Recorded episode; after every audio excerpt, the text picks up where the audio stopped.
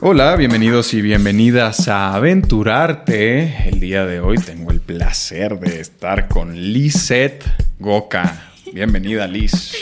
Hola, estoy muy feliz y feliz de estar aquí. Yo feliz y nerviosa. Porque nerviosa es una plática muy tranquila, muy amena, muy básica, Eso dicen en la vida y terminas hablando cosas densas. bien profundas, Pero ¿verdad? estamos listos para la profundidad. Pero pues así es la vida, ¿no? O sea, de pronto se vuelve de lo básico a lo profundo y a lo denso y luego a lo bonito otra vez. Pero no, tú tranquila, esto es una, una charla entre amigos muy tranquila. Sí, Pero retomando lo que estábamos platicando ahorita. no es cierto, Liz, tú naciste en aguas calientes, Aguascalientes, hidrocálida. hidrocálida. Y ahí viviste hasta... Los 18 años 18 años. Sí. ¿Que te viniste a Ciudad de México? a Ciudad de México a estudiar al CEA. Ok, o sea, te viniste directito al CEA. Totalmente, sí. ¿Habías este, hecho algo antes allá de actuación? Mm, una vez fui extra en el Hotel de los Secretos, que también era de Televisa, y, y ya, creo que ese fue mi único acercamiento a... Y creo una vez clases de teatro ahí en, en- en mi colegio que se llama el Cristóbal Colón de Aguascalientes, Ok. una escuela de monjas, Órale. buenas personas todos ahí, Me imagino. muy divertido, muy divertido. ¿Y en, en el qué? ¿Hotel de los Secretos? El sí, Hotel de los sí era, Secretos. era como, es como la versión mexicana del Gran Hotel, creo que se llama, Sí, ¿no? Sí, sí, sí. Y no inventes, pues ¿en qué año entraste entonces al CEA? Entré 2017. Mm, más, o, más o menos por ahí se andaba haciendo ese, ¿no? El Hotel de los Secretos. Fue como dos años antes. ¿En serio? Sí. Yo estaba en el CEA entonces. Sí, yo creo que sí. Órale. 17, 16, 2015, yo creo que 2015 fue esto, o 2014. Pues sí, más o menos. Órale, qué chido. ¿Cómo pasa el tiempo? ¿Cómo pasa el tiempo volando? Oye, y platícame cómo inicia tu aventura en el arte. Pues bueno, inicia yo creo que desde que tengo 5 años, 6 años. Este, tengo una hermana menor y desde chiquita yo ponía a mi hermana a actuar. O sea, ya sabes. Era hacer nuestras obras de teatro con nuestros perros, hasta les dábamos así programas de mano, así de que en una servilleta les escribíamos a mi papá, bueno, acto 1, acto 2, y luego vamos a hacer un show musical. Entonces, pues desde chiquita con mi hermana, ella me seguía en todo y hasta la fecha me sigue en todo. Órale. Y, y así, así empiezan mis inicios de, de querer ser actriz. Este, también viendo novelas todo el tiempo, porque mi mamá cuando las ponía, pues obviamente uno las ve. Claro. Pero siempre yo tenía esta idea del SEA. Este, en secundaria me acuerdo que se reían de mí porque yo les decía, yo voy a ser actriz y voy a estar en Televisa. Y decían así como, ay, sí, ajá, niña, a ver, ¿cuándo va a pasar eso, no? Y yo era de, se los juro, y ahorita se ríen de mí, pero cuando me ven en las novelas, ahí se van a acordar de mí. Y, y pues dicho y hecho, hasta la fecha la persona que me decía eso la otra vez me mandó un mensaje y me dijo, oye, la verdad estoy muy orgulloso de ti, porque lo lograste, o sea, mírate ahora, Claro. pues ya estudiaste ahí, ya estás allá, ni siquiera vives aquí en Aguascalientes. Pues sí, fue todo un viajezote. Órale. ¿Y por qué no habías hecho nada antes en Aguascalientes? Híjole, ahí viene la parte bonita. Porque mis papás no querían que fuera actriz. Oh. Entonces, como mis papás no querían que yo fuera actriz, primero estudié psicología, digo derecho y luego psicología. Ok. Entonces, ¿La- ¿Las terminaste? no, no, no. Ah, Estudié. oh. ¿En qué Yo momento? la verdad tengo un posgrado. Sí. Tengo un posgrado en derecho en del no, no te creas. Pero bueno, este, sí, pues primero estudié derecho un año Ajá. y ya me acuerdo perfecto que ya en una clase yo ya no entendía nada. O sea, el primer semestre lo hice y me gustó, había cosas que me interesaban, pero después ya, o sea, una clase que yo veía letras chinas en el pizarrón y yo dije, ya no más. Ese mismo día me fui a dar de, de baja Ujú. y llegué y, y- y mi mamá así de, ¿cómo que te diste de baja? Y yo, mamá, es que yo no Ah, quiero sí. ser abogada, yo quiero ser actriz. Y, y sí, o sea, yo siempre en las clases de derecho me presentaba al inicio como de, hola, soy Liz, quiero ser actriz, pero pues ahorita estoy aquí. Y ya todos así como, ah, to- o sea, todos era como, ah, mira, la que quiere ser actriz, ¿no? Ok. Pero, pero sí, así fue. Y después intenté hacer casting en el SEA, no me quedé. Entonces, ¿En serio? sí, no, no me quedé en, el- en la primera. Órale. Y lo volví a intentar. ¿Pero hiciste el casting en Aguascalientes o aquí? Creo que mi primer casting sí me vine a México, sí, Sí. sí vine a México. Y el segundo casting ya lo hice en línea. Ok. Es que mm, estoy confundido. ¿Cuál es el primer... ¿Filtro? Ajá, el primer filtro? ¿Cómo? ¿No te acuerdas de tu primer filtro? Hace tantos años. No, no me acuerdo. O sea, es, es- es dejar fotos, ¿no? O enviarlas. Sí, bueno. O sea, si estás aquí en Ciudad de México, creo que las puedes traer. Sí, Es correcto, ¿no? Y, y- y si estás fuera de Ciudad de México, es en línea. sí. En- Y la, o sea, el primer filtro literal es venir a formarte a una fila inmensa. Ajá. Me acuerdo perfecto de esa fila. o sí, sea, no, yo también, yo también. Ay, sí. Ay, Sí, en serio. Ah, bueno. Solo que es que ah, se me cruzan los cables, neta, uf, más de lo que quisiera. Pero entonces ese es el primer filtro. Sí, o sea, tú llegas fotos. a puerta 1, Sí. vienes con tus fotos y llenas un ahí un formulario, ¿no? Que te ponen y luego ya te hablan para el callback. Claro, ya, ok. Ya estoy, las, las neuronas se están conectando. Pero entonces la primera vez, la primera vez viniste y la segunda Sí, fue en línea. En línea. Ok. Y, y ya entonces, pues, después de que no me quedé, mi mamá me dijo, bueno, estudia algo si quieres medio relacionado, pero yo quiero mi título. Ok. O sea, a mí hazme la carrera y, y ya vemos qué hacemos. Sí, sí. Y pues bueno, dije, pues psicología, porque la psicología siempre me ha gustado mucho también, o sea, siempre he sido una mujer muy profunda y muy observadora y muy de decir, ¿y qué más? O sea, muy existencialista también. ¿Siempre toda tu vida? Toda mi vida, desde chiquita, o sea, desde siempre, o sea, me acuerdo perfecto que, que de chiquita yo les daba terapia a mis amiguitas, porque no, es, es neta, mi mamá tenía muchos libros de, de superación personal y como ella también estudió ahí maestrías en, en psicología y también es una mujer que le, que le gusta aprender de todo, pues yo tenía esos libros ahí y yo decía, ah, claro, El Esclavo, es, es el librito un chiquito, no, no, no lo ubicas. Mm, No, no lo ubico. Bueno, es un muy buen libro. Entonces yo, yo leía y, y- y de prolongación neurolingüística y así yo de chiquita. Y pues yo llegaba con mis compañeritas y les decía, bueno, si tú me das 10 pesos o me compras un Boeing, yo te escucho y te doy consejos. Entonces yo les daba consejos a mis amiguitas y, y- y me daban ellas Boeings o me daban 10 pesos.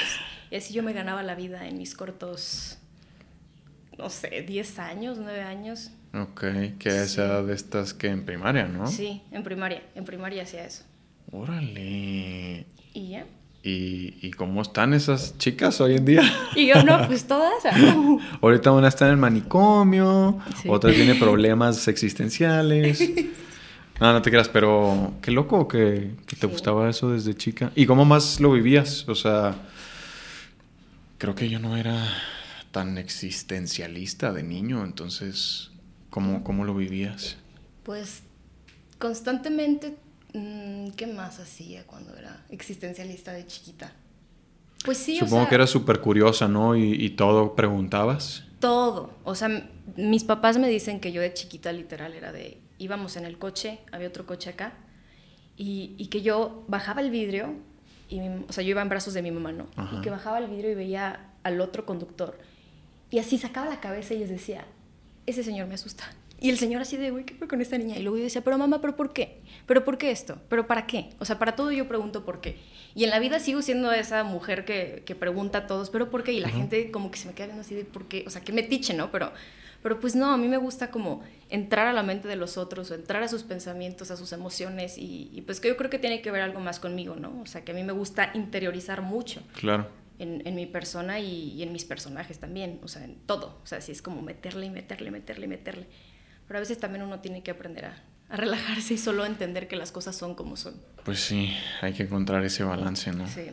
Pero bueno, la psicología te venía bastante bien también. Sí. Digo, la actuación también, por supuesto, justo te, te ayuda a indagar en, en la creación del personaje. Pero, ¿cuánto, ¿cuánto tiempo estuviste entonces en psicología? En psicología estuve seis meses y también... Ok, seis meses así, ya. Pero buenísimos, porque a mí me encantó y también como que hice muy buena mancuerna con todos mis compañeros y la misma historia. Hola, soy Liz y yo quiero ser actriz, pero estoy aquí.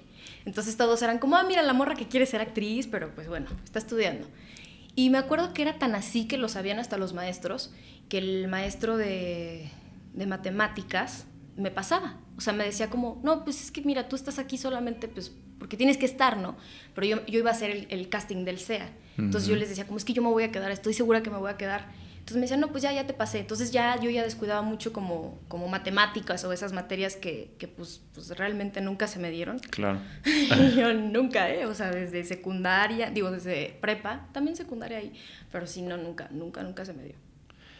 ¿Y cómo convenciste a tus papás de no, ya no quiero? Te supongo que te diste de baja también solita así. Porque me quedé. Ahí, ahí me quedé Ah, en, ok. en- en el SEA. ¿Y ellos supieron que habías hecho el casting? Sí, pero hasta después, o sea, fue, fue toda una, una travesía porque me dieron la noticia el 12 de diciembre, Ajá. el Día de la Virgen. Oh. Entonces mi familia es muy católica, Mm. así que fue como, claro, es una señal de la Virgencita, que, que sí, sí lo es, claro que, que fue un día muy importante ¿Eh? para todos, pero Claro. ellos lo veían desde su percepción, cada quien ve las cosas desde su percepción y desde donde más le funcione, y para ellos es esa, ¿no? El catolicismo. Entonces... Pues te ayudó, ¿no? O sea, Claro, no, pues gracias a la Virgencita estoy aquí. Ok. O sea, si, ¿qué tal que me hubiera sido otro día? Bueno, no, no sé, pero ellos se lo... Pero sí influyó bastante, pues, ¿no? O sea, sí, Sí. sí lo vieron como desde, güey, una señal, ¿no? O sea, las cosas, si sucedió y es por algo. Claro, sí tiene que ser actriz la niña, ¿no? O sea, órale. y, y me acuerdo, me acuerdo perfecto que, que en el segundo como filtro, que es el callback del SEA, me acompañó mi mamá. Y en la entrada, pues yo venía con unos jeans y venía con una blusa, una t-shirt blanca y pues con poquito rímel y el pelo planchado. Pero mi mamá me decía, ay, no, es que te debiste de haber arreglado más. Debiste de, de arreglarte más, porque mira, ve cómo vienen, ve, ve todas las niñas, ¿no? Y estaba otra compañera que también se quedó, y ella así súper así de que en tacones, Producida. así el pestañón, los aretes. Y me dice, mira, como esa niña, esa niña sí se va a quedar. Y yo, mamá, hay de todo en esta vida, o sea, son diferentes perfiles. Y yo soy esto, yo soy esta mujer, yo soy en jeans, yo me maquillo poquito, o sea, ¿sabes? Y, y ya, pues sí, me quedé. Y mi mamá estaba de que, o sea, les costó mucho trabajo a mis papás soltarme. Sí. Sí. Sí, pues claro, o sea, ellos tenían otro destino para mí en sus mentes, ¿no? Claro. Que creo que pasa con todos en la vida. Como seres humanos, a veces nuestros padres nos tienen en cierto camino o en ciertos ideales y, Y no, siempre, no siempre vamos por donde ellos quieren, ¿no? Pues no. Eso es lo complicado de tener hijos, o sea. Por eso, con respeto Sí. y cuando tenga que ser. Y con tiempo, así. Con de- mucha terapia, Ex- con mucha conciencia de, de todo lo que uno ya carga, ¿no? Porque, Sí, sí, claro. porque no solo carga lo que uno es, sino lo que traemos de generaciones y, y pasadas, futuras y de la otra pareja, ¿no? Sí, qué complicado. Sí, supongo que les costó bastante también, o sea, el hecho de... Te viniste sola, ¿no? A Ciudad de México. O sea, te quedaste y te viniste sola. Sola. Ok, so- sobre todo eso yo creo que también fue como... Sí. Mi- ah, ¿Qué dijiste? 18 años, ¿verdad? 18 años. Sí, o sea, mi hija de 18 años se va a la Ciudad de México Sí. sola a estudiar actuación. No, no, no, era, Qué locura. era de llamada, o sea, yo creo que cada fin de semana o cada dos fines de semana era llamada de ¿cuándo te vas a regresar? En serio. ¿Y cuándo regresas, no? Y obviamente sí hay un orgullo de ellos, o sea, no, mira, mi hija está ahí y, y sí, pero también está este miedo y este apego que ellos lo trabajaron. Claro. Este, y tampoco para mi hermana fue fácil, o sea, porque yo sí era muy, muy apegada a mi hermana, éramos muy allegadas, muy unidas. ¿Cuántos años se llevan? Eh, tres años y medio. Ok.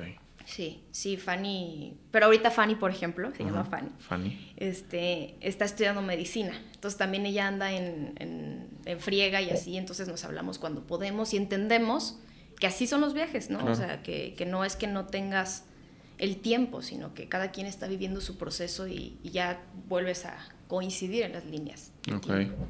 Y buscándolo, ¿no? También, o sea, uno también procura a la gente Claro. que, que, que necesita o que quiere y pues de eso se trata la vida, ¿no? Sí. Oye, y platícame más de como cuando eras niña. O sea, siendo esta niña, Y yo no que no iban a hacer preguntas así. ¿tú crees que cuando? No. No, no, o sea, no, nada profundo, solo esto, eh, o sea, es que como yo no fui ese niño existencialista, me llama mucho la atención. Si eras una niña eh, que jugaba mucho con su imaginación, con su creatividad también. Digo, por supuesto que el, el- el hacerse preguntas y cuestionamientos viene a partir de la imaginación, ¿no? Sí. Pero jugabas mucho, por ejemplo, también con, con la imaginación, con tu creatividad, o eras mucho más de estar, pues siempre como eh, intelectualizando, si es que esa es una palabra. Sí, sí Yo es. invento palabras. Muy buena, muy buena. Eh, no sé, te la pasabas en libros. eh, Mm, Creo que de pequeña fui muy tímida. O sea, sí era una niña un poquito introvertida, extrovertida, que creo que hasta la fecha lo soy. O sea, con, la, con cierta gente soy extrovertida y con otra soy introvertida y así sucesivamente. Este, pero, pero sí, creo que fui una niña muy, muy tranquila, muy, todo lo, lo tocaba antes, ¿no? O sea, también, o sea, todo esto lo recuerdo por mis papás, ¿no? Que decían que, que cada que yo quería agarrar algo, primero lo veía, lo veía mucho y luego lo tocaba, ¿no? O sea, como que todo era con pincitas o muy delicada, era muy delicada. Ok. Y también mi papá daba clases en, en la Universidad Autónoma de Aguascalientes, clases de comunicación, de cómo hablar en público y todo esto. Ok. Entonces yo creo que también eso inconscientemente queda en ti, ¿no? Impregnado. O sea, yo desde chiquita mi papá me llevaba a clases, a sus clases con sus alumnos, y yo era la que me, me ponía a exponer, ¿no? Me decía, bueno, ahora cuéntales un chiste, o ahora háblales de esto, o ahora haz esto. Entonces, desde chiquitita, pues yo ahí me tienes en, en un público de, de adolescentes estudiando, bueno, no adolescentes, ya adultos, ¿verdad? Ajá. Jóvenes adultos. Jóvenes adultos. Este, pues sí, yo de no, miren esto y así. Y, y también decía poesías. Eso, eso también hice de, de niña. Bueno, no, Ahí en, en- con tu papá también. También, pero más en la escuela, en, Ah. el, en el Cristóbal, te digo. En tu escuela. En mi escuela de Ok. monjas. ¿Y, y eran puras mujeres o si era mixto? Fuimos el primer grupo con cuatro niños, Ok. pero antes era de puras mujeres. O sea, fuiste la, sí, fui el cambio. O sea, la generación revolucionaria. cuatro niños nos tocaban por salón. Órale. y, y eso fue todo desde, desde, Desde primaria. sí. Ok. Primaria y secundaria y preparatoria. Bueno, primero de primaria lo hice en otra escuela, que era bilingüe, pero pues no, nunca se me dio. Entonces dije, adiós. Ahí nos no me vemos. funciona. Y ya ni le quise intentar y mis papás dijeron, pobre niña, se está traumando, mejor la, la mandamos a otro, ¿no? Ok. Y ya, pues ahora dime, ahora dime si sé inglés. Tengo que aprender inglés. ¿No, ¿No hablas muy bien? 60%. Ay, es más que suficiente. Digo, depende para qué lo quieras, pero 60%, o sea, puedes mantener una conversación sin ningún problema, ¿no? Sí, y la entiendo. Pero Claro. ya al hablarlo me cuesta. Es como, Sí, no, no, claro. O sea, entenderlo no está, está mucho más fácil, pero. O sea, es que hacer ese switch Sí. de, ok, de repente tengo que empezar a estructurar mis ideas en inglés, pues es como. ah, Estamos completamente ajenos a ello, entonces es Sí. complicado. y es la meta, ¿eh? Lo, lo vamos a lograr. ¿Sí? Sí, sí pues para lo que yo quiero necesito aprender inglés. ¿Quieres que actuar en inglés? Claro. Así será. Así Eso. será. Venga, yo te apoyo, yo te Gracias, apoyo. Y no soy muy bueno con el inglés, pero te ayudo cuando necesites. Gracias, podemos mantener una conversación. Exacto. Es más, ahorita todo empieza a ser en inglés. No, no, no, no. Hello. No, How are you, Liz? Fine, thank you. Welcome to Aventurarte. Oh, thank you, my friend. Ya. ya, gracias. Oye, ¿y por qué te decidiste por derecho primero? O sea, justo si, si la psicología te gustaba y si tu papá era como que comunicación, justo es una de las carreras en las que Sí. los actores eh, se van cuando sus papás les piden un título, ¿no? Como bien lo dijo Luis Eduardo. Sí. Y, y lo veía yo también con, con algunos de, de mi generación. Pero justo, o sea, no te, no te decidiste por comunicación a pesar de que tu papá andaba por ahí. Y, y te fuiste primero a derecho, que era como así. Qué interesante. Fíjate que ya no me acordaba de, de esa decisión de mis 15, 16 años. ¿Será que tus papás te encaminaron a derecho?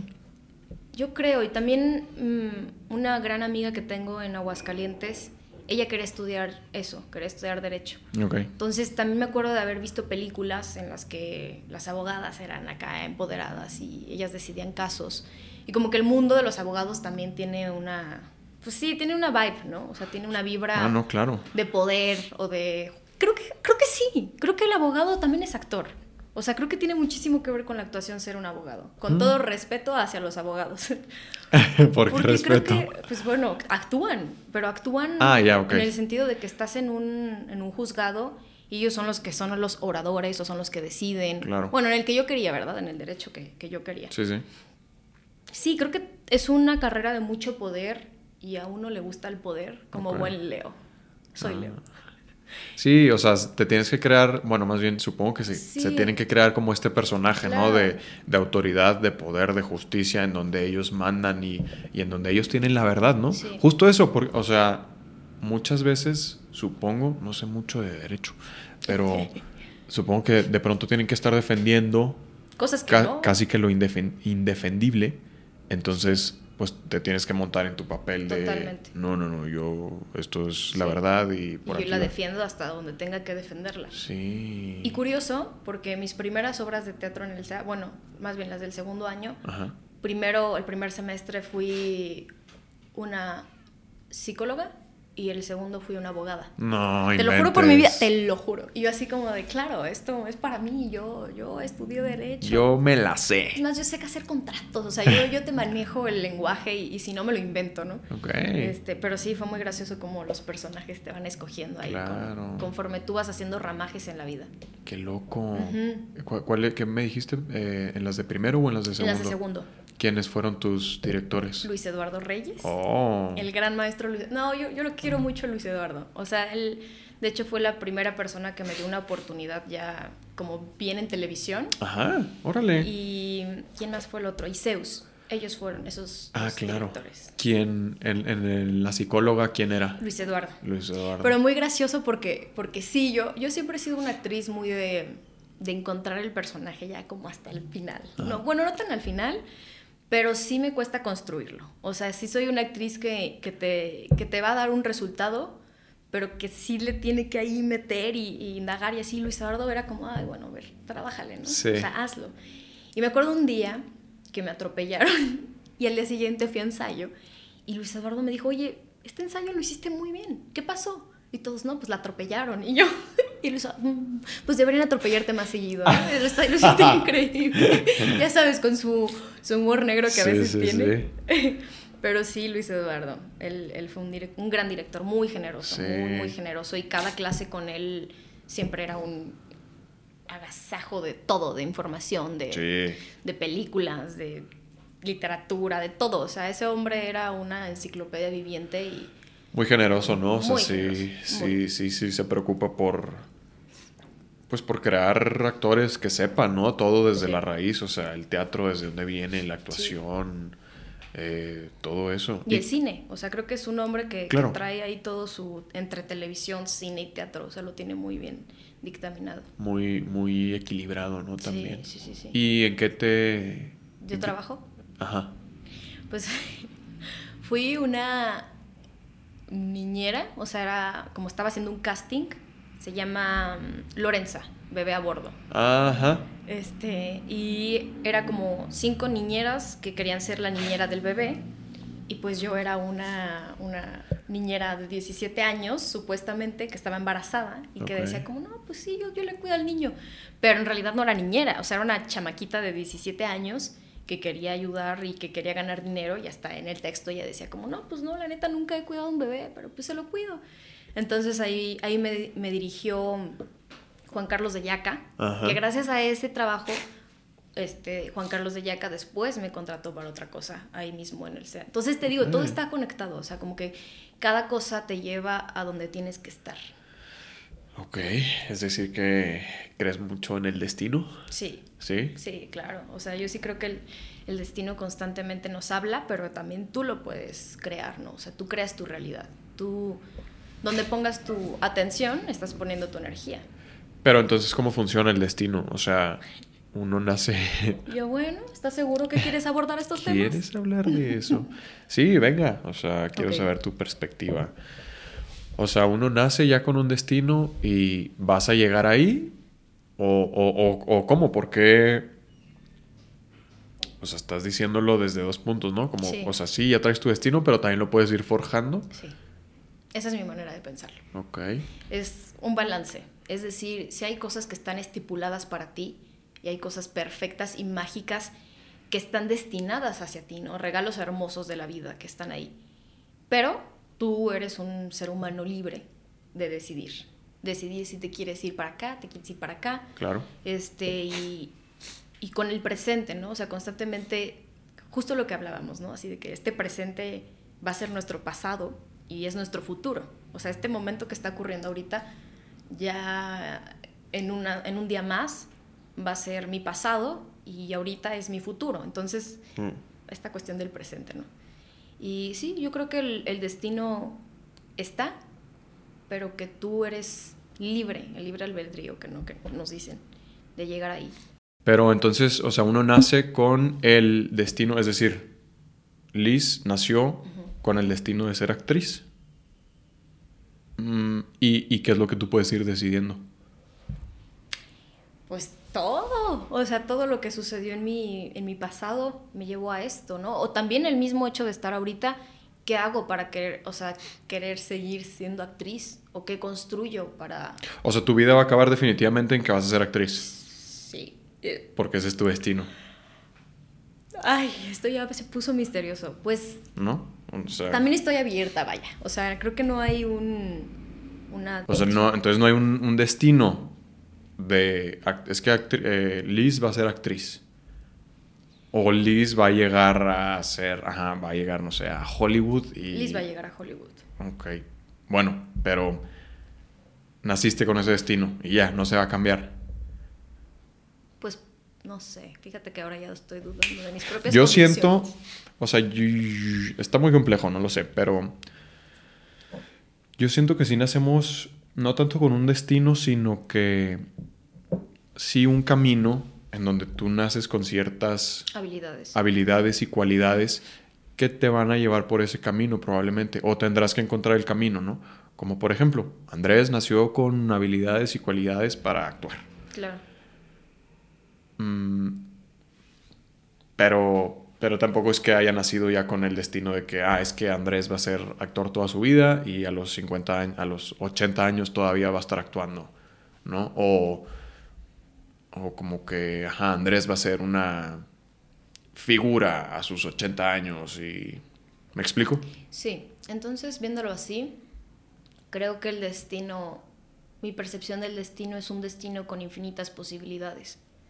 O sea, mi percepción del destino es que habitamos todas las posibilidades y todas las vertientes. Porque así como si yo ahorita decido saliendo de aquí irme a Televisa a pedir trabajo y luego decido, ¿sabes qué? Me voy a ir a pedir trabajo a un Starbucks. Y sabes que esos dos caminos me van a llevar a diferentes futuros o tal vez al mismo, ¿no? O sea, al final se van a encontrar. O sea, creo que al final de cuentas las cosas y las situaciones te encuentran cuando estás listo para que te encuentren. ¿Mm? O sea, sí, es, muy mágico y creo que, sí, creo que fue muy egoísta decir, güey, sí, claro, sé que es el destino. No, creo que no sé ni tengo idea de qué es el destino. Más bien, me gusta creer que hay un, ¿cómo se puede decir? ¿Cómo es esta palabra? Eh, infinidad. sí. Em, abanico. abanico. Un abanico de, posibilidades. De posibilidades, sí. Ok. Sí, sí, de acuerdo. Creo que es es muy complejo, ¿no? Y, no sé si realmente alguien lo pueda saber. Sí, exacto. Fue muy egoísta decir que, que, te iba a decir que era el destino. No sé qué es el destino, pero creo que hay infinitos caminos de posibilidades para llegar a lo que estamos listos para hacer en esta versión humana, ¿no? O sea, creo que es sí, infinito. Esto que dices, ¿no? Tal vez las cosas llegan a ti cuando, cuando las necesitas. Cuando estás listo. Cuando estás listo, ¿no? Sí. Sí, sí, sí, sí, creo que por ahí, por ahí va el asunto. Y aprender a aceptarlas con mucha humildad, ¿no? O sea, porque a veces nos pasan cosas, ¿no? En la vida y, y te lo digo a mí, ¿no? O sea, que pasan cosas y yo digo, ok, ¿para qué es esto, no? O sea, no por qué, sino para qué. ¿Qué tengo que aprender aquí? ¿Qué, qué me va a llevar? O sea, que... Y, y justo cuando transgredes esa línea del berrinche humano de decir, no, pero ¿por qué? ¿Por qué me pasó esto? ¿Por qué no me queda en este personaje? ¿O por qué no me queda en el casting? ¿O por qué no tengo trabajo? Cuando te agredes eso, se abre. Se abre la posibilidad de decir, ok, ¿qué, qué más vas a hacer? ¿Qué más puedo buscar? A, dónde te vas a mover? ¿Qué, qué, qué camino, qué, qué puerta vas a abrir para que llegue eso que deseas, que deseas tanto? A ver, si lo deseas tanto, ¿qué estás dispuesto a dar por eso? Que creo que es como una de las leyes de, la manifestación y de las leyes de la ley de la atracción, ¿no? Es que quieres, porque lo quieres, y qué estás dispuesto a dar por eso, ¿no? Entonces, pues sí, es un trabajo continuo. Es un trabajo continuo, la vida es trabajo constante. ¿Quiénes fueron tus directores de tercero? De tercero fueron Pablo Mandoki y Tony Castro. Ok. ¿Qué obras montaron? Mm, ay, y yo, qué bonitos recuerdos. Ah. Sí, pues mira, con Tony Castro montamos Los Bajos Fondos y primero me había quedado con un personaje. Ok, Los Bajos Fondos es de... De... Se me fue el nombre. Eh, pero es, es, mexicano, ¿no? Sí. No, no, no, es ¿No? rusa. Yo, Ah, ya, sí, ya, sí. pero sí hay una versión, no una versión, vaya, pero está comparada con otra que es mexicana, que es una película que se llama Los de Abajo, me parece. Ok. Este, si no, pues no me hagan mucho caso, no tengo mucha conciencia sobre ese tema. este, y con Tony Montes, Los Bajos Fondos. ¿Y con Pablo? Con Pablo Monte Toc Toc.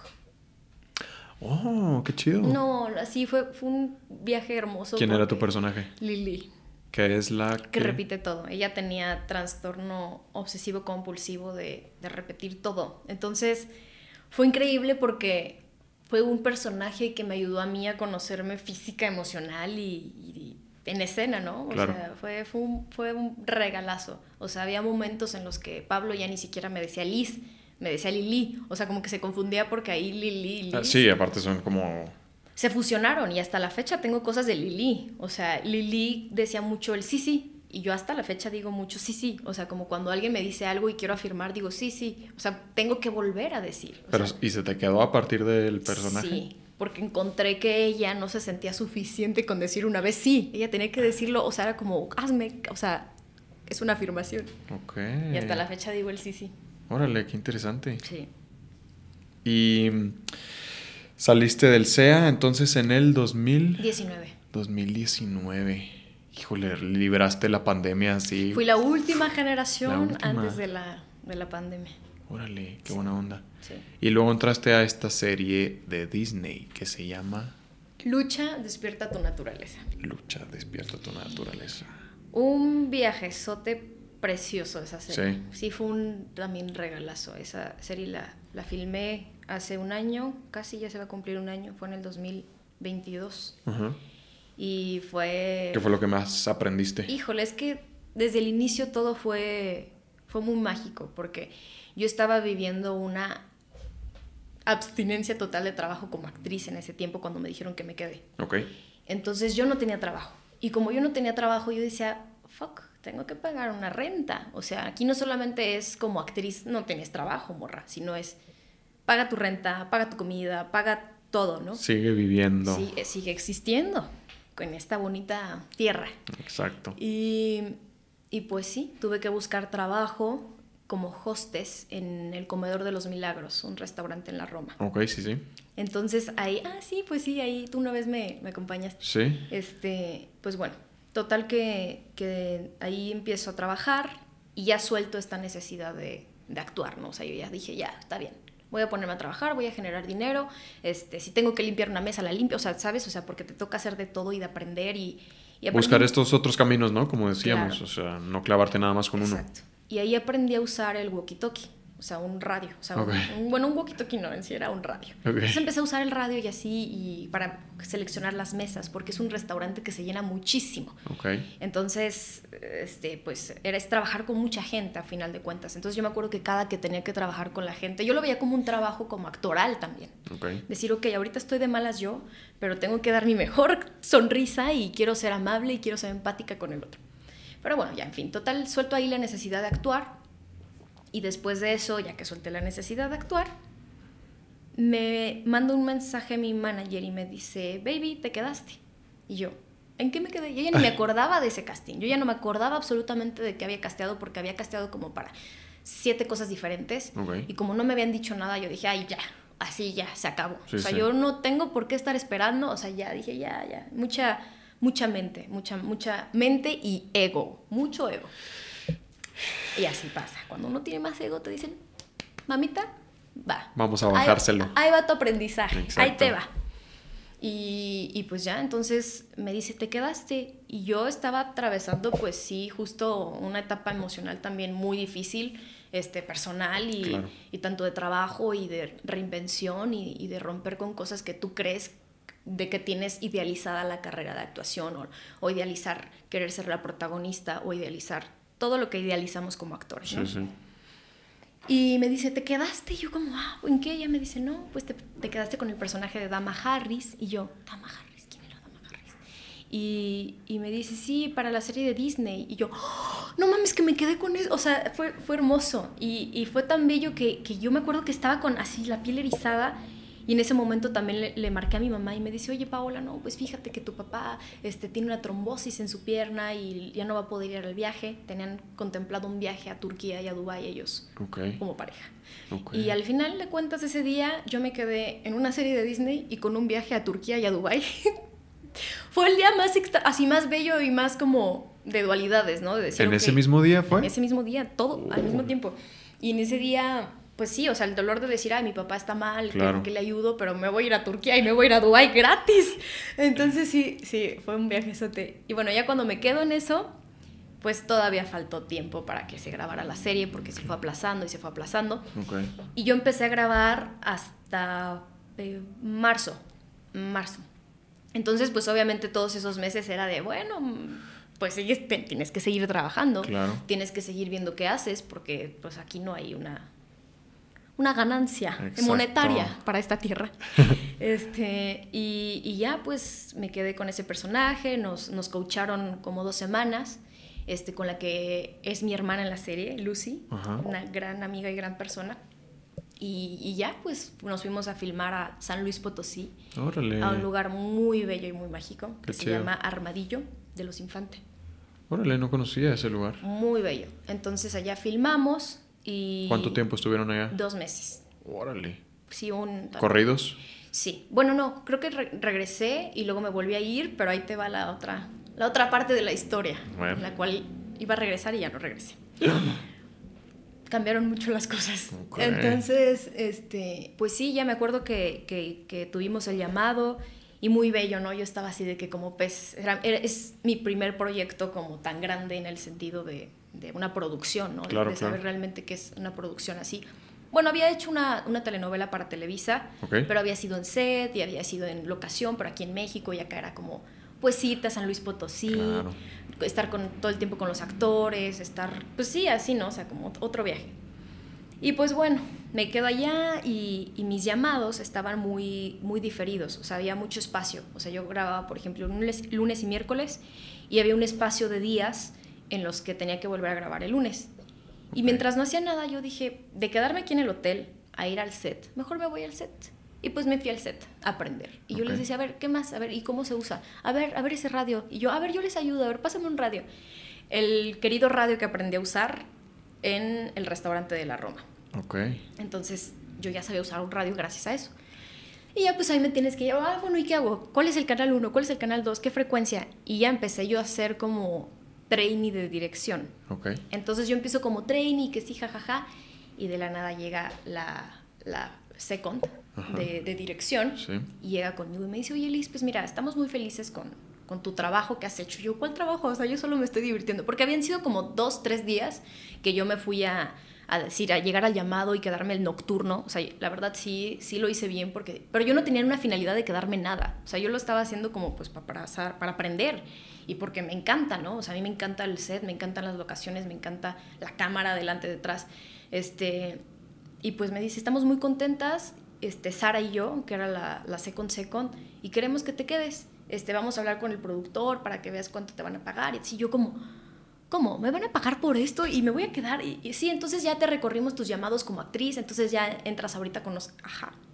Y pues me quedé como trainee de dirección otro mes más ahí en, en Armadillo. Okay. Ya me cambiaron de casa, o sea, yo ya no vivía con los actores, yo vivía en la casa de dirección. Con permiso, súbditos, voy con la producción. Sí, sí, sí, fue, fue loquísimo, pero, pero también pues ahora era otro trabajo, ¿no? Era transfórmate y ahora tú eres la que les lleva el café con leche de coco. Mm. Tú eres la que les agarra el paraguas, ¿no? Tú eres la que los cuida del sol, tú eres la que te, o sea... Aparte con los compañeros con los que pues, ya habías estado trabajando como actriz. Totalmente, y con los que me la pasé cotorreando en las noches y cuando, o sea, cuando cortábamos o cuando íbamos a comer, etcétera. Órale. Y pues ya ahora ya adquirió otro poder y otra posición, claro. pero pues sí era una friega. Qué interesante. ahí aprendí lo que es realmente el trabajo de todo el equipo de producción. Claro. Entendí que los actores sí somos una pieza sumamente importante, pero que una pieza más al final del día. Una pieza que se mueve a todo el engranaje. Claro.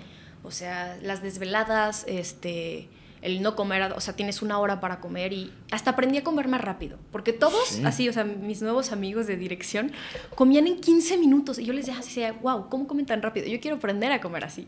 Entonces, aprendí a comer como en 20 minutos, 15 minutos. Y sí, fue muy bello y después de ser trainee, la última semana ascendí a ser second, second de dirección, porque se fue, este, pasó, o sea, se recorrieron los cargos. Ajá. Y pues así. Órale, qué chido. Pero entonces, para cuando te dijeron que te iban a contratar de eso, todavía te quedaban unos llamados de actriz. Sí, y, me te los cambiaron. Te los cambiaron. Espérate, ya me acordé de otra cosa, sí. Entonces me los cambian al final y pues obviamente yo tenía que continuar con mi trabajo como como second, second trainee de dirección. Ajá. Entonces ese día me acuerdo que tuve dos trabajos al mismo tiempo, porque fue al principio, fue como ya era la actriz Ajá. y me acuerdo que mis amigas Sara y, y Dani, que ellas eran la, la first y la second, digo la second y la second, pues dijeron como, ay, ahora eres tu actriz, no, danos el radio, no agarras el radio. Y yo aún así quería seguir teniendo el radio y, y no sé, o sea, como que todo el equipo se, se portó muy bien conmigo como actriz, pero pues ya todos eran mis amigos. Claro. O sea, maquillaje, vestuario, staff, cámara, to- todos eran mis amigos, entonces ya era como, mira, hoy está actuando ella. Pero yo ya llevaba un mes siendo parte de las que, ay, este nocturno está bien pesado, o ay, no, ¿qué quieres que te traiga? ¿Sabes? O sea, entonces sí, sí me recibieron muy bonito en mi, en mi último llamado de actriz. Y ya al final que ya acabé, pues ya me aplaudieron y todas esas cosas bonitas que pasan al, al hacer un grab de una persona. Y, y pues así, y ya después empecé a ser asistente de dirección otra vez. O sea, empecé a ser otra vez second, second ese día. Ok, qué chido, no sabía. Y al principio pues tenía un camper. O sea, al principio como actriz tienes tu camper y, tus tiempos Claro. y, y tu libertad, pero acá continuamente tienes que estar haciendo algo y no tienes un camper. sí, no, no, no. Pero sí, muy bella esa experiencia, cambió mi vida. Qué chido, sí, me imagino. Qué loco, no, Sí. nunca había escuchado algo así. Qué interesante. Sí, estuvo muy bello. Estuvo bueno. Oye, y estás montando una obra de teatro. Ajá, sí, la obra de teatro. Cuéntame de ese proceso. Uy, ese proceso, también otro. Es que te digo, la vida a veces te llega, o sea, te lleva a lugares que, que tal vez es el destino. ¿Qué tal que mi destino también es, es ese? O Sí. sea, ahorita ya me lo cuestiono también. Bueno, ahí te va. Échale. Pues bueno, esta obra de teatro se llama Cinco minutos sin respirar y la vamos a estrenar el 2 de marzo en el Teatro La Capilla. Ya estaremos ahí subiendo información para que, para que vayan todos. Pero el proceso de esta obra inicia en un viaje a Acapulco con una de mis mejores amigas, Jimena, que ahora es mi socia. Ok. Veníamos, o sea, ella estaba en unos talleres de producción y así también yo había tomado unos cuantos y siempre las dos habíamos querido como hacer algo con otras personas, pero nunca se había dado. Entonces me dice Jimena, oye, pues hay que leer obras, ¿no? Yo, ah, órale, va, vam- vamos a leer obras. Veníamos en la carretera leyendo una obra, no nos gustó, dijimos a ver otra, leímos otra, no nos gustó. Llegamos a su casa y dijimos, no, pues hay que leer otra. Leímos esa obra, nos encantó, o sea, en cuanto la estábamos leyendo decíamos Jimena y yo, güey, esto parece escrito para nosotras, o sea, es tan, tan íntimo y tan, o sea, está muy bello, qué bonito, y tiene 77 páginas y nosotras somos muy de, de números y Ujú. las señales, ¿no? Y dijo Jimena, no, pues a ver, hay que escribirle al, al autor. Y Jimena le manda correo. ¿Quién es? eh, Se llama Gustavo Ott, Ok. ¿Es mexicano? venezolano. Ok. Sigue viviendo y nos va a ir a ver al estreno. Neta. Sí, estamos muy nerviosos y yo. Qué chido. Pues sí, pero, pero ahí vamos. Entonces, pues ya nos bajamos a cenar, Jimena y yo, regresamos y teníamos un correo. Y lo abre y Gustavo diciéndonos, claro que sí, los derechos es este tanto, tanto porcentaje. Y Jimena y yo de, güey, ¿sabes cuántas veces yo he pedido derechos de autor y me los han negado? O sea, bueno, vaya, no muchas, dos veces, tres veces, pero jamás había pasado. Claro. Y pasa y las dos así como, bueno, pues está bien. Y ya como que de juego decíamos, va, hay que seguir, hay que continuar. Hay que... Y entre juego y juego y realidad, realidad y en serio, pues ya estamos a un mes de estrenar. Y, y ya pues ahí inició el viaje a decir, ok, ¿qué director queremos? ¿Qué asistente de dirección queremos? ¿Qué teatro queremos? Hacer scouting de teatros, este, hacer scouting de directores. Y pues porque justamente ahora tú ya tienes la, la elección, ¿no? o sea, tú ya tienes justo el, el- pues el, el otro lado de la vida para decidir cómo quieres tu proyecto. O sea, ahora sí no, no es como que cuando eres actor que dices, ay, no, esta producción, o ay, no, este director, o... No siempre, ¿verdad? Pero a veces pasa. Sí. Y acá, ¿no? Pues acá tú tienes pues las sí, riendas. las riendas de decir si quiero esto, si me gusta esto, a dónde me dirige. Y ver quién nos hace vestuario, ver quién hace escenografía. Este, pues fue un, un viaje sota y seguimos en el viaje de, de aprender mucho, porque las dos hemos sí, claro. aprendido mucho como socias, como amigas, como actrices también, porque la Por obra, supuesto. la obra es de de mucha, requiere mucha, mucha fuerza y valentía y habitar a estos bellos personajes. Sí, sí, Ok. sí, se me enchina la piel porque sí, sí, son, son muy demandantes estas mujeres que verán Ok. en acción. Y son solo ustedes dos, dos, es que personajes. Sí, sí, Jimena y yo, o sea, fue como, a ver, ¿qué es, qué es lo más difícil que podemos hacer? No, pues tú y yo una escena, una hora y media sin salir de, de escena, y tú y yo unos monologazos, y tú y yo pimponeo siempre, y, y la producción, también la producimos y todo. Es fuertísimo. Claro. O sea, y más que yo tengo sin hacer teatro tres años. O sea, mi última, es mi primera obra de teatro profesional. Ok. Sí, es, es mi debut teatral y también Qué el de. Jime. O sea, es nuestro primer debut y, y ya, pues es, es bello, ¿no? O sea, porque, porque justo también uno como actor tiene que ir moldeándose hacia los diferentes lenguajes, tanto el del teatro, la televisión o- Claro. o, el cine, porque yo venía mucho de hacer tele. Yo he hecho muchas rosas de Guadalupe, gracias a Dios. Este, gracias a la Virgencita. Gracias a... Y, A la Virgencita. Y dicho, y, y- y novela, y, y la serie de Disney, y Madre Sola y dos. O sea, como todo, todo eso ha sido muy formato televisión. Ujú. Entonces ya pararte a, aquí no hay corte, aquí no hay edición, aquí es tu sudor, aquí es tu llanto, aquí es tu, tu energía y lo que traigas ese día. Claro que cada función es, es diferente, pero tienes que tener cierto, cierto nivel porque la gente va a comprarte un boleto. O sea, Claro. La gente va a pagar su butaca y con esa responsabilidad uno tiene que actuar. No es cualquier cosa, es lo que siempre le digo a Jimeno y lo hablamos, decimos, güey, es que sí, o sea, sí somos responsables de, de lo que va a ver el público, ¿no? Y, y que sí es un proyecto que se hizo desde el corazón y para nosotras, porque las dos estábamos en desempleo, ¿no? Y era como, pues, ¿qué hacemos? Hay que generar nuestro propio trabajo y sí se puede, ¿no? Entonces sí fue, o sea, es un aprendizaje a decir que, que cuando quieres algo, no tienes que esperar a que te lo den los otros, hay que generárselo. Uno debe autoemplearse y Claro. autogestionarse y, y generar equipo, porque eso, eso también lo hemos dialogado, que, que si lo hubiéramos hecho solas, no hubiera jalado. O igual que lo hemos intentado con otras personas y no había jalado. Tenía que ser el momento preciso para que ella y yo estuviéramos. Y, y fueron muchas señales también y la gente nos ha apoyado muchísimo. O sea, gente que le hemos pedido ayuda, nos han ayudado el señor Cobo, o sea, nos, nos prestó lo- eh, los salones de ensayo en el CEA. Sí, no, la verdad hemos recibido muchísimo amor de, de la gente que, que yo ya sé que en un futuro quiero en mi vida. O sea, de esa gente que dice, ok, le gusta el teatro, le Claro. gusta... O sea, sí, mi, mi, mi director, bueno, nuestro director es también súper generoso, Isael Almanza. Sí, no, hombre, ese hombre también le entró con todo. O sea, era Qué como, chido. mira, estas morrillas están intentando producir y así, y él, él nos ha guiado en, en ver las cuestiones del teatro, en ver las cuestiones de, de todo, o sea, de cómo pagarle a la gente. Porque también es otro viaje el decir, Sí, todo. te tengo que pagar y, y conseguir cosas y, y es muy, muy bello, pero ahí, ahí andamos en ese Qué proceso. chido, ¿no? Yo creo que este... mm, eh, esto de meterte a hacer otras cosas, em, o sea, otros puestos como tú, meterte acá a, a asistencia de dirección, a producir, o sea, cualquier cosa en, lo que, en la que tú te puedas em, meter a conocer es sumamente enriquecedor porque ya te da este otro punto de vista, ¿no?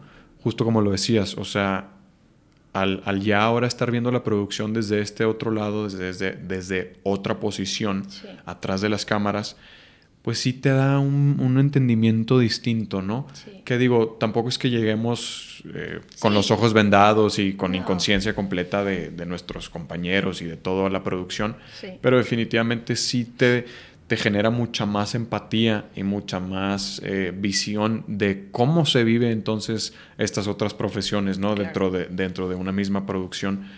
Y eso te suma aparte como actor, como actor y como persona, ¿no? Porque Sí. entiendes, entiendes eso, los, los trabajos eh, de las otras personas y cómo ellos los están viviendo, cómo te ven a ti como actor. Entonces, creo que te, eso te da un funcionamiento brutal. Sí. ¿Y por qué decidieron ustedes este, no sé, de, de algunas eh, cosillas que por ahí yo he hecho también, como que muchas veces pues me salto, pues no que me salte, pero pues luego entre tiempos, eh, presupuesto y todo esto, de pronto dices como de, bueno, mm, ahorita el vestuarista no, nosotros lo podemos hacer, yo tengo mi ropa, tú la tuya, Sí. eh, ta. o ok, ahorita el escenógrafo no, porque pues es más presupuesto y esto, entonces no le hace, nosotros nos la aventamos. Entonces, ¿qué las llevó a así querer, este, pues compartir a cada quien el trabajo que le tocaba y no, no aventárselo a ustedes?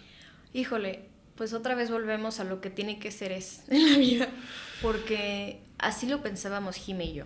Ok. O sea, las dos lo pensábamos en el sentido de que no, hermana, claro, está bien fácil. Conseguimos un carrito de súper y una caja negra y nuestros libros reciclados y hacemos ahí qué hacemos y etcétera, etcétera.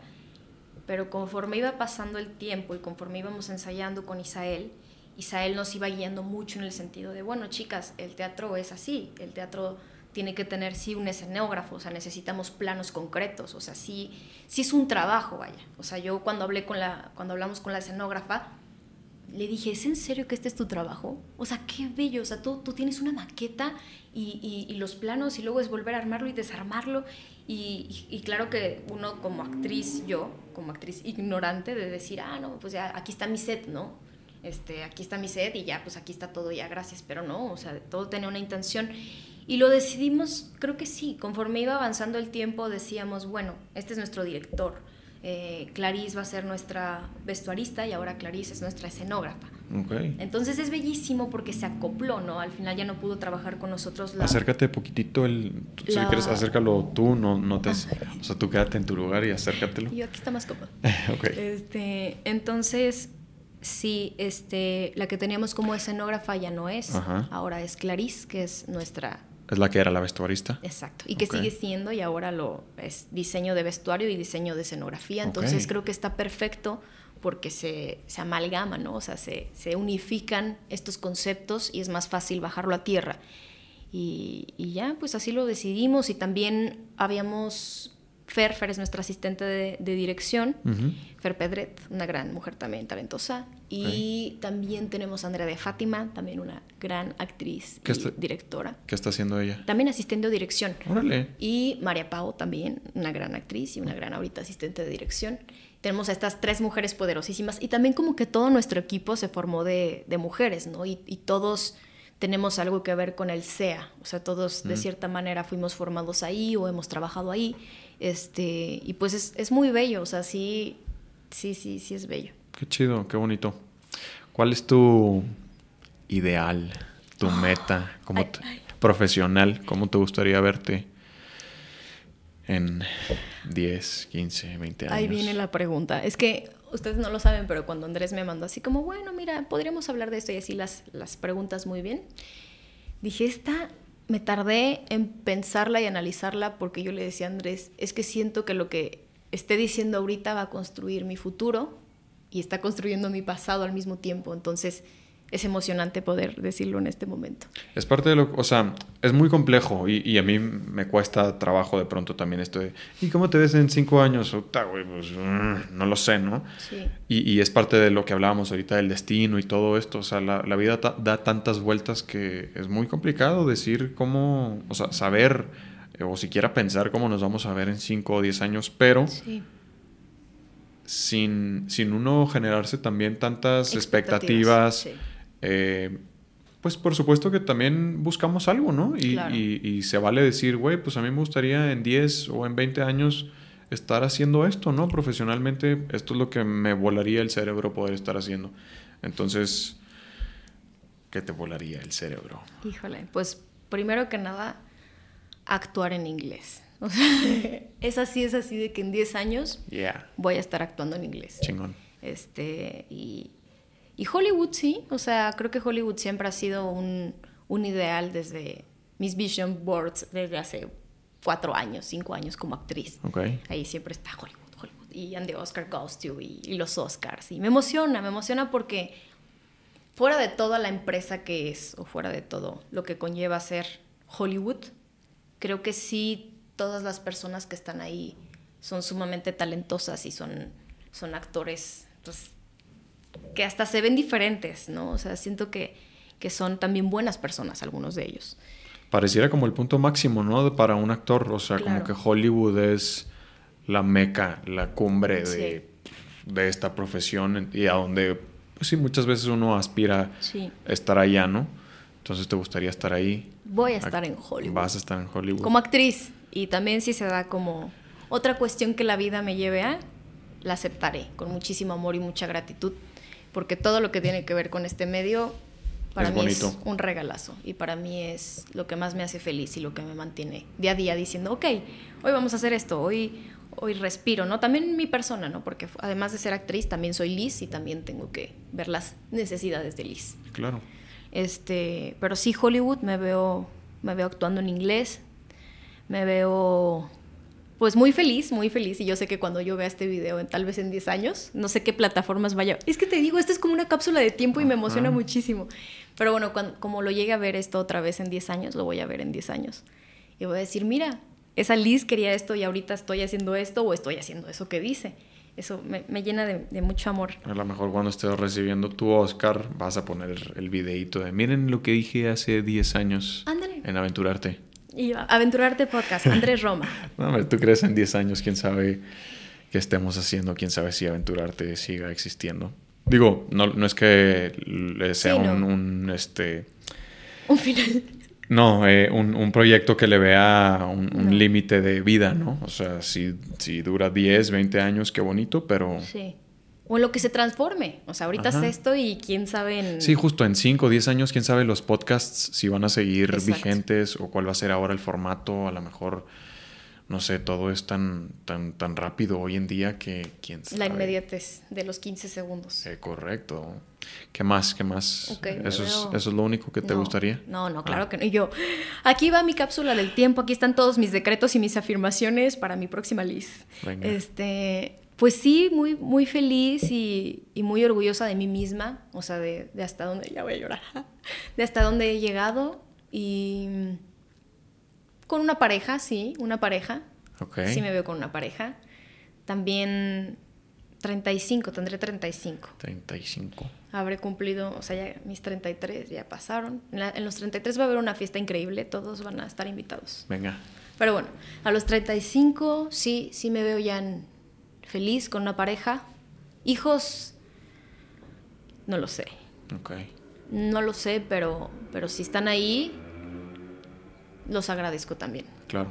Pero no, no, no, están ahorita dentro de tu... No, ahorita creo que no. Ahorita creo que hay que hacer mucho trabajo interno, claro. profesional, este, y, de muchas cosas que tengo que hacer ahorita. Qué bueno. Sí, sí, ahorita, ahorita todavía no. Sí. Pero en un futuro si tengo la madurez y, y esta, este amor hacia la vida de poder compartirlo con otra persona y, y con descendencia. Vamos a ver. ¿Por qué no? Sí, pero sí, justo me veo como, como muy tranquila, muy feliz, muy...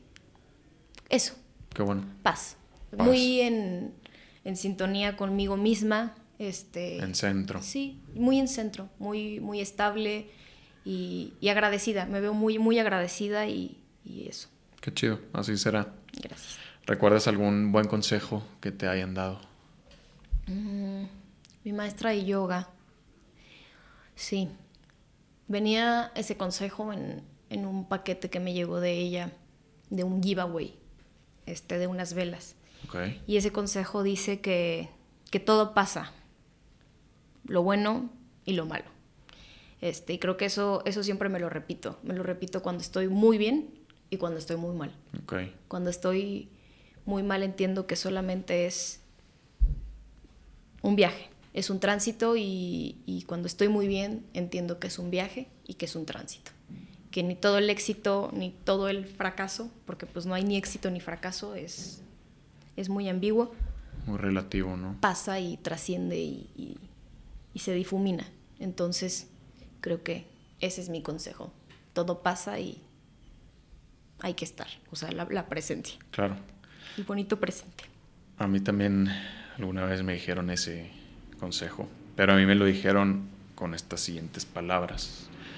que me parece, no sé, creo que me gusta, a lo mejor porque así me lo dieron, pero me gusta más que es esto también pasará. Ay, creo que ese era el original. Es, eh, pues es lo mismo, es el mismo mensaje, ¿no? Pero Sí, está padre y justo ahorita me he topado mucho estos clips. Eh, están estos actors round table, Sí. round tables, English again. Oh, oh, yeah, yes, baby. you know. Right, yeah. I got it, I got it. I got it. Eh, que son estas mesas en donde se sientan cuatro o cinco actores, directores, escritores y, y ahí hay un mediador y van platicando. Entonces en, un- en uno de esos estaba, pues entre otros que no recuerdo, Tom Hanks y Robert De Niro. Y justo les creo que les preguntaron como de, oye, un consejo que te quede muy grabado. Y los dos lo dicen. Lo dice sobre todo Tom, Ham- Tom Hanks, perdón. Esto como de, en inglés es, these two shall pass. Entonces, güey, cuando te sientas que estás en la cima del mundo, esto también va a pasar. Cuando te sientas que estás derrumbado sin energía y sin ánimos y sin nada, Totalmente. esto también pasará, ¿no? Entonces, nunca nada, ni lo bueno ni lo malo, te lo tomes tan, Tan en serio. tan en serio. Ni tú mismo, creo. O sea, Exactamente. esto es un juego. Y, y creo que sí, eso con eso me llevo en la vida, ¿no? O sea, es un juego. Juégalo, juégalo y transítalo. Y no lo, invalid no lo invalides, porque también es muy fácil que cuando estamos mal, ¿no? O sea, y es como, no, sí, ya estoy muy mal, voy a estar bien. Y no, hay que, hay que transitar el estar mal. Hay que transitar el estar bien. También cuando me pasa algo muy bueno es como, ah, ok, sí, pero esto también va a pasar. Y digo, ok, pero vívelo, también disfrútalo, también Claro. no seas así de, de tan, tan, pues sí, ¿no? O sea, tienes que disfrutarlo y tienes que sufrirlo. Y qué bello, qué bello que lo puedas sufrir y que lo puedas disfrutar. A esto veniste. Por supuesto. ¿Ya leíste a Julia Cameron? No. Julia Cameron es actriz, escritora, este, me parece que directora también. Ok. Eh, eh, tiene como 17 libros publicados. Uno de ellos es el del Camino del Artista. Ahorita te lo paso. Eh, The Artist Way se llama. Y justo, ella, o sea, este libro es como de una técnica que ella ha estado haciendo desde hace mucho tiempo para la recuperación de la creatividad. Ok. Eh, para gente, para artistas, todo tipo de arte, eh, te ayuda a recuperar tu creatividad cuando la tienes como perdida. O para gente que no se dedica precisamente al arte, pero que quiere adentrarse en el arte, tiene un, un, este, pues toda una mm, eh, ideología, ¿no? En donde eh, lo divide en 12 secciones con trabajos muy puntuales, eh, etcétera, etcétera. Y este, precisamente lo acabo de retomar otra vez. Y su libro empieza diciendo que el arte es una transacción espiritual. Totalmente. Entonces, o sea, ella se basa mucho en que la creatividad viene desde una fuente divina, Totalmente. de una fuente divina creadora, ¿no? Eh, ella lo engloba en un punto en Dios, ¿no? Como de, güey, yo voy a decir Dios por no estar diciendo universo, vida, Claro.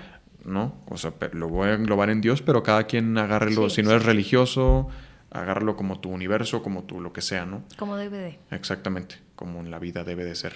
Pero entonces te va a gustar mucho porque para ella esto es como la creatividad viene desde esta fuente divina y somos una, eh, un poder creativo divino, la divinidad corre entre nosotros, entonces el poder viene desde arriba y llega a nosotros, tú solamente suéltalo Sí, y eres el ábrete, eres el canal exactamente, y, y ábrete y, y la magia y la creatividad sucederán. Qué bello. Te va a gustar mucho, Lo voy a leer. te lo recomiendo mucho. Redes sociales, donde te encuentra la gente. Yo, la gente me encuentra en Lisette Goka, G-O-C-A. Ujú. Y ya, ahí, Lisette Goka. Ok, ¿qué? Instagram. Instagram. Y 2 de marzo en la capilla.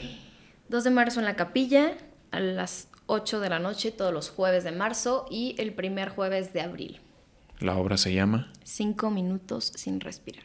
Cinco minutos. Y sí, ¿eh? Sí fueron cinco meses sin respirar, o sea, Sí, llevamos cinco me meses de... imagino. No, Pero muy bello, muy agradecidos. Les va a ir muy bien. Gracias. Eh, Supongo que ya lo están disfrutando y una vez que esté sucediendo y cuando acabe, Sí. lo van a disfrutar y lo van a gozar y van a aprender. Mucho, lo que ya Mucho, nos ha regalado la vida de aprender en estos mesecitos. Y también sé que cuando esté agarrada de su mano, de, de Jime, vamos a estar las dos así de "¡Ah! tercera llamada, mamita, vamos. A estrenar. Muy bello. Be- Bendito teatro, bendito teatro. Qué chingón, qué bonito. Mucha mierda. Mm, Gracias, mijo. Y muchas gracias por estar acá. No, hombre, fue, la verdad sí se pasó, se pasó el tiempo. Sí, te digo, llevamos creo que como hora 20 y no se siente, ¿no? Es, No. es muy rápido. Hasta podría seguir platicando aquí. Sí, nos tenemos que Sí, ir. claro que Si no, le hubiéramos dado otro ratillo, pero, Pero sí, muy bello. pero se disfrutó. Luego este, hacemos otra para continuar con esta plática. Claro. Un- Una vez que tengamos más fundamentado eh, qué es el destino. ¿Existe el destino? ¿Qué es el destino? Y que nos platiques cómo les fue en su, En la obra. en su obra. Pues gracias, gracias por, por este proyecto también materializado tuyo, que yo estoy muy orgullosa de estar aquí habitándolo y, y me, me llena de orgullo, me llena de orgullo que Aventurarte Podcast, que tengas pues esta, este canal justamente como, como tú lo dices, que es la creatividad, como lo dice la, la mujer del libro que acabas de mencionar. Julia Cameron. Julia Cameron, este, que sí, que eres, eres un camino para que la gente pueda, pueda escuchar, identificarse, no identificarse, cuestionarse, no cuestionarse y querer seguir aprendiendo, ¿no? O sea, que creo que para esto es Aventurarte Podcast, para que le llegue a la gente y, y estoy muy orgullosa de ti por eso. Es correcto, qué bonito. Muchas gracias por esas palabras. y muchas gracias a todos los que nos escucharon. Nos vemos la próxima. Adiós.